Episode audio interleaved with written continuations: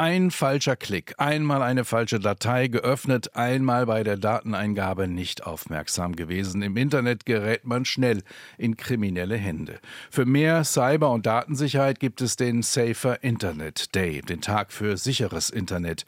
Der soll Kinder, Jugendliche und auch Eltern für die Gefahren im Netz sensibilisieren und ihnen Medienkompetenz geben. Aber es sind nicht nur einzelne Personen, die sich im Netz schützen müssen, sondern auch Institutionen, Verwaltungen wie zuletzt in Potsdam oder Bildungseinrichtungen.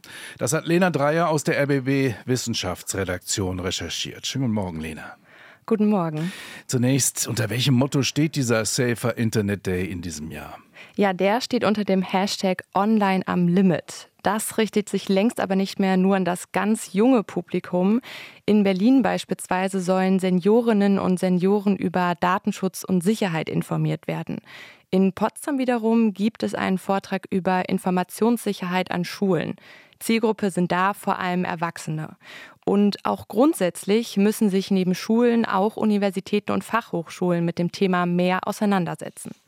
Hochschulen, warum müssen die sicherer werden? Ja, also viele Hochschulen haben immer noch große Sicherheitslücken und da sie relativ viele personenbezogene Daten haben, also reine Verwaltungsdaten, Namen aller Studierenden, Matrikelnummern, ist das natürlich ein Problem.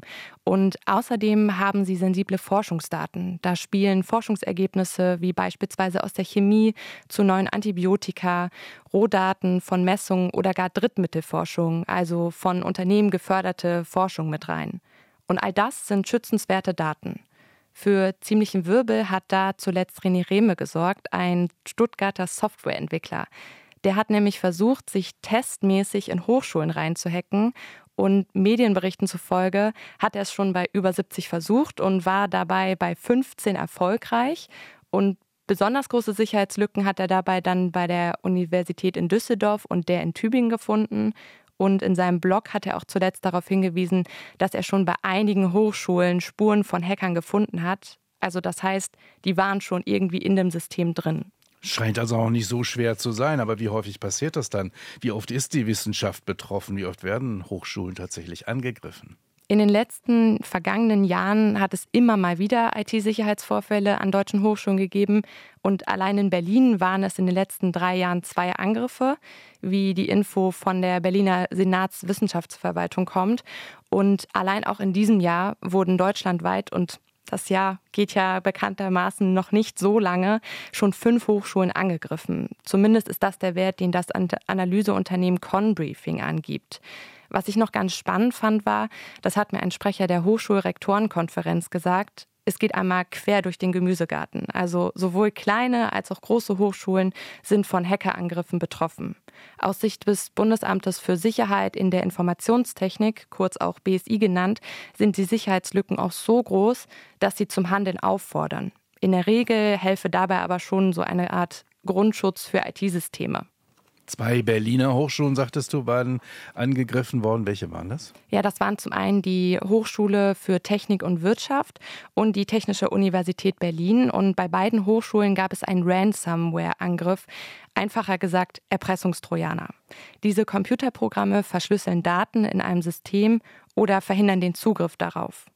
Um dann aber eben wieder an diese Daten ranzukommen, muss meist ein Lösegeld gezahlt werden. Und tatsächlich ist es so, dass es generell für betroffene Unternehmen besser, leichter und oft sogar einfach billiger ist, das Lösegeld zu zahlen, als selbst irgendwie zu versuchen, an die Daten wieder ranzukommen und die wieder herzustellen oder im schlimmsten Fall gar zu riskieren, dass sie veröffentlicht werden. Da entsteht dann allerdings dieser Teufelskreis, denn wenn die Angreifer erfolgreich sind, versuchen sie es eben immer wieder und wieder und das wiederum sorgt dann für Nachahmer. Du zeigst uns auf, warum der Safer Internet Day heute so wichtig ist, aber was müssen dann Studierende und Lehrende tun, um tatsächlich mehr Sicherheit im Netz zu haben? Ja, das, worauf wir eigentlich alle achten sollten, also egal ob wir Studierende oder Lehrende sind, ist einfach sichere Passwörter und die dann nicht wiederverwenden oder einfach Vorsicht bei verdächtigen E-Mails.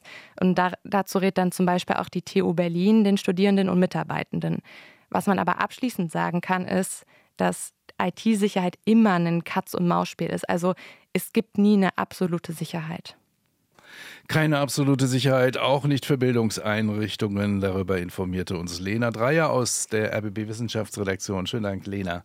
Und zwar das Ganze zum heutigen Safer Internet Day, der überall, auch an den Schulen beispielsweise, begangen wird. RBB 24 Inforadio vom Rundfunk Berlin-Brandenburg.